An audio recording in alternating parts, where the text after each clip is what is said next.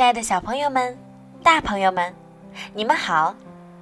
欢迎收听荔枝 FM 三零五六二儿童睡前精选故事，我是主播小鱼姐姐。今天让我们继续来收听《城堡里的红桃姑娘》。紫色的普罗旺斯，白色的尼亚加拉，和绿色的美索不达米亚。原来相隔了那么那么远的距离。红桃姑娘还没来得及，就稀里糊涂的入了国王的宫殿。小黎说：“这叫皇宫。”红桃姑娘看见紫色的鸢尾、白色的睡莲和绿色的郁金香，她觉得这真是一个神奇的国度。花开不分时节，花瓣不分颜色，但总之是美的。说起来也算是奇遇了。他们在一条大路上被飞奔而来的马群吓住，小黎跌下山坡，打了好几个滚儿，手肘和脚脖子都破了好几条口子。就这样。有礼貌的王子停了马，来道歉。红桃姑娘想，王子一定是看见小黎水汪汪的眼睛，产生了内疚和同情，所以才要接她进皇宫休养的。王子和树树差不多的年纪，他的眼睛、鼻子、嘴巴里，都刻着“骄傲”两个字。眉毛和眉毛之间也找不到树树那种淡淡的忧伤。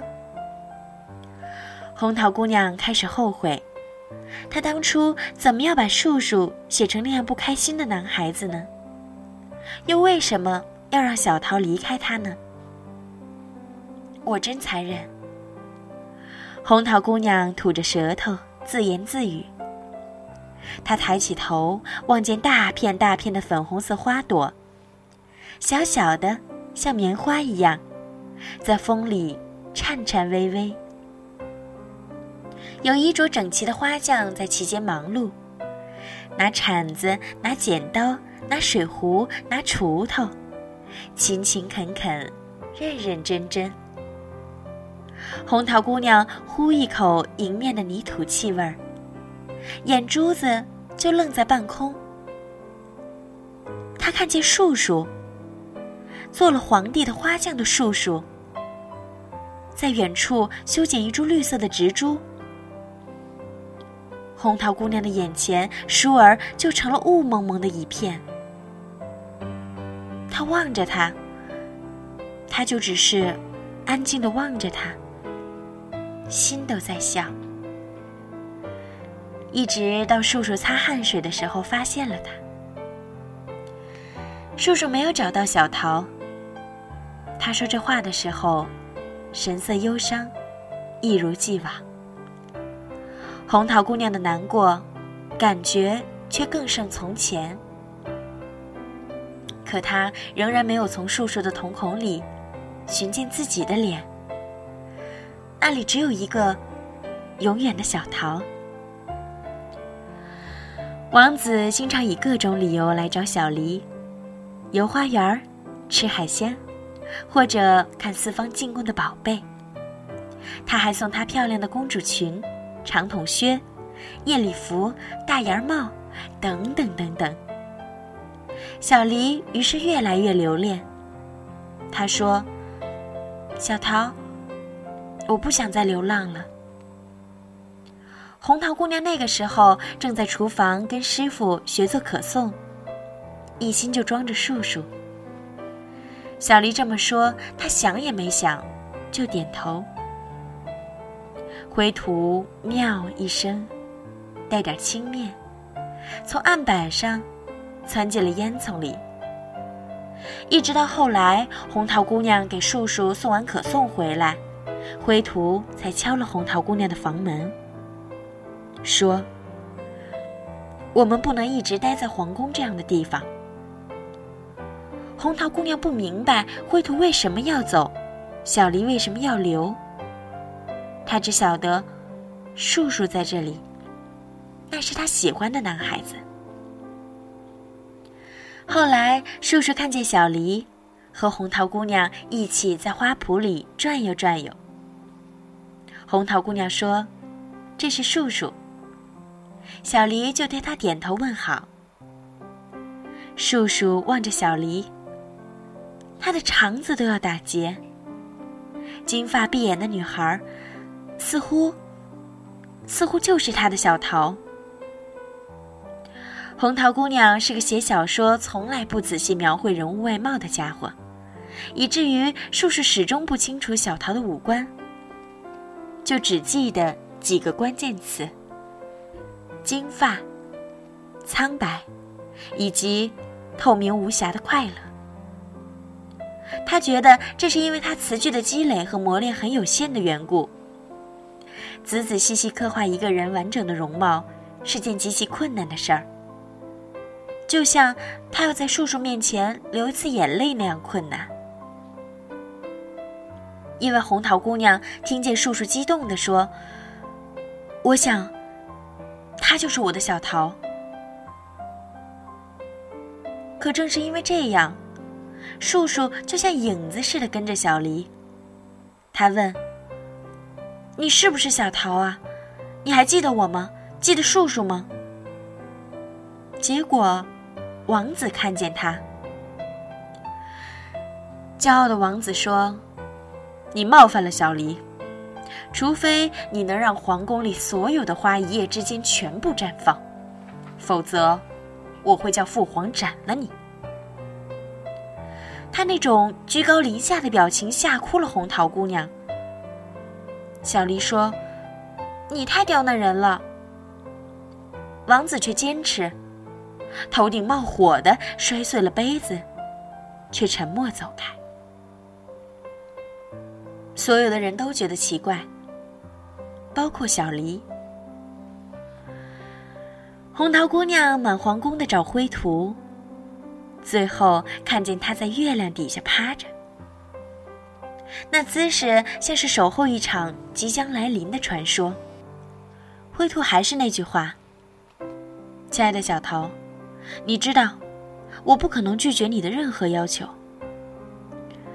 红桃姑娘依旧感动，她没有问为什么。这么久了，灰兔为她做的任何，她都不问。他想，彼此之间相熟乃至相依为命，一切的原因或解释，都是多余。于是，灰土使用他的法力，使皇宫的花在一夜之间全部盛开了。赤、橙、黄、绿、青、蓝、紫，娇艳欲滴，连清晨醒来的蚱蜢都惊奇的又蹦又跳。小花匠叔叔就这样成了大法师。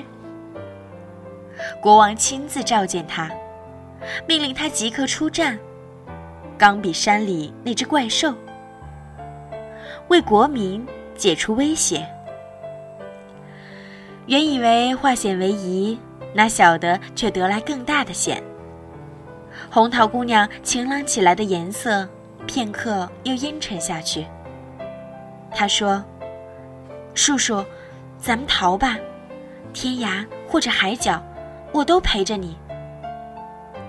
可是叔叔还在挂念小黎，他甚至天真的想，若能侥幸凯旋，他就不再是渺小的花匠，他至少能有和小黎说话的权利，只说一句也好，说，你到底是不是小桃？你到底是不是小桃？红桃姑娘问小黎，她迫不及待的要帮树树找到答案。小黎却茫然，拼命的摇头。那么，再见了，小黎，我将陪树树一起去冈比山。小黎脸都吓白了。他很早以前就听闻了那只怪兽的厉害，可是。他找不到说辞。他过来握红桃姑娘的手，就像他们最初上路时候那样亲密。红桃姑娘和树树灰图走出皇宫，走过吊桥。回头的时候，看见小黑点儿一般的小狸在城楼上远眺。王子也在小狸身边。两个小黑点儿慢慢靠在一起，红桃姑娘就微微笑了。她想，小狸一定是喜欢王子了，所以她才那么舍不得要留下来。而王子则更加喜欢小狸。从他带小狸进宫的那一刻，从他故意刁难叔叔的那一刻，很多很多。小狸的皇宫生活都因为这个骄傲的、有点任性的王子而精彩。红桃姑娘偷偷看树树，他比以前还要沉默，好像连骨头都绷得紧紧的。他此刻是在想钢笔山的怪兽，还是在想叫做小狸的小桃呢？为什么总是要像天上星星那样遥远？树树看不到红桃姑娘对他的在意，他就活在他所追寻的虚拟世界，亏空红桃姑娘的爱情。是啊，爱情，多么美好的词汇，叫人心甜又心酸，五味杂陈，分不清是好是坏，都甘之如饴。钢笔山。和红桃姑娘见过的其他山脉一样，青青绿绿，花鸟鱼虫。打怪兽和打猎的程序很相似。红桃姑娘以前写过这样的故事：尖牙、猩红、青面、狰狞。红桃姑娘常用这样的词对怪兽做形容。可是当她真的面临，她还是觉得双腿发软的，简直不是自己的。树树能有什么办法？叔叔不过是一个普通的男孩。红桃姑娘想着想着就哭了起来，嗡嗡嗡的，停都停不下来。叔叔顾不得她，拿起国王赐他的宝剑就往怪兽的肚皮底下冲。这个时候，他的脚边突然窜起一只猫，嗖的一声。灰图像长了翅膀，周身还发着红光。灰图，灰图。红桃姑娘开始不那么害怕了，她知道，她的灰图一定有打败怪兽的力量。她的灰图无所不能，是上天赐她的宝。彼时的天空开始响雷。满山的鸟雀呼啦啦的从林子里惊起，光暗下来，真的好像世界马上就要坍塌。怪兽巨大的尾巴一晃，树树和灰图都被抛出好几丈远。红桃姑娘来不及朝他们任何一个奔去，怪兽就已落在她面前。恐龙那样大的身子。还散着一股恶臭。红桃姑娘想尖叫，可是他看见树树和灰兔都在流血。他觉得难过和痛苦占据了他，比他心里的恐惧还要大。他张开嘴，喊不出话。雨点儿稀稀拉拉的飘，冰凉冰凉。红桃姑娘被怪兽像弹珠那样捏在掌心，简直要窒息。他想，他是不是就要这样死了？他好像有太多太多的事情都没有做，关于树树，关于灰图，关于自己。可他真的要窒息了。他从眯起来的眼睛缝里看见树树撕心裂肺的表情。他听见树树喊：“小桃，小桃，小桃。”他的步子蹒跚，力气都用在宝剑之上，却还是刺不伤怪兽。怪兽的皮像城墙那么厚。最后，红桃姑娘只觉得白色的闪电划过，怪兽应声倒下，她就全身酥麻，跌在岩石上面。树树拖着滴血的宝剑朝他奔过来，而灰土躺在他脚边，奄奄一息。红桃姑娘眼看着灰土的气息微弱下去，可她回天乏术，她恨不得要将自己剥皮拆骨。可灰土说：“小桃，你不要难过，你要记得。”我为你做任何事情，都是快乐的。红桃姑娘的眼泪滴在灰土光洁的皮毛上，像珍珠滑在地上。红桃姑娘哽咽着喊：“灰土，灰土，灰土！”可她终于。听不到了。树树握着拳头，呆杵在那里，看看怪兽，又看看灰图和红桃姑娘，双腿逐渐失去力气。树树成了举国敬仰的大英雄，他奉上怪兽的头，城楼下的子民纷纷雀跃，他在黑压压的人群里放上寻觅的目光。但是他没有看见曾经一直在他身边的红桃姑娘。看来他是真的回城堡了。树是黯然的想，他记得当时红桃姑娘红肿了眼睛对他说再见。他白皙的手沾了鲜红的血。他不喜，就这样抱着灰土一步深，一步浅的走开。那背影，荒凉到极点。红桃姑娘把灰土藏在城堡里的小花园里，种樱花的树。她多希望一切只是梦境，可她终于只能一个人吃饭、走路、写日记、跳无人欣赏的华尔兹。咖啡沫都生锈了。她就这样在想念里过活。灰土、小梨，还有树树。于是，漫长的冬天过去，樱桃红了，芭蕉绿了。再有什么人来敲城堡厚重的大门？砰砰砰！红桃姑娘都是懒懒的打开。他很久没有像小鹿那样奔跑，像小鸟那样雀跃。他想，他的叔叔不会回来了。后来的某天，红桃姑娘收到邮差送来的信，落款处写着“树树”。红桃姑娘在排山倒海的记忆里潮湿着双眼，一口气把信读完。大致是说。树树终于找到他的小桃。他说：“世间原来真有这么奇妙的事情。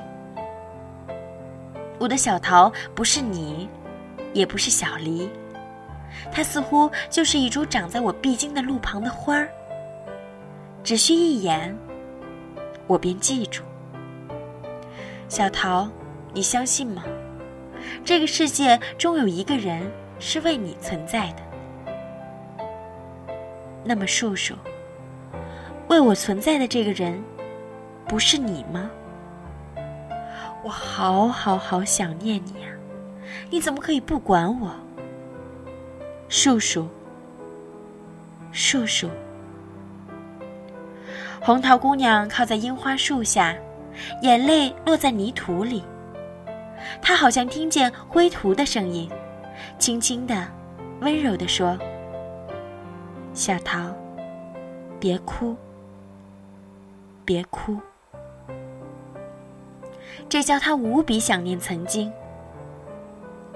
可是，红桃姑娘一直不知道，灰土不是猫，他被施了诅咒。他是大巫师的儿子。他的眼睛、鼻子、嘴巴，到心肝脾肺肾，由始至终，都装着一个女孩忧伤而美丽的脸。所以他选择一直陪在他身边。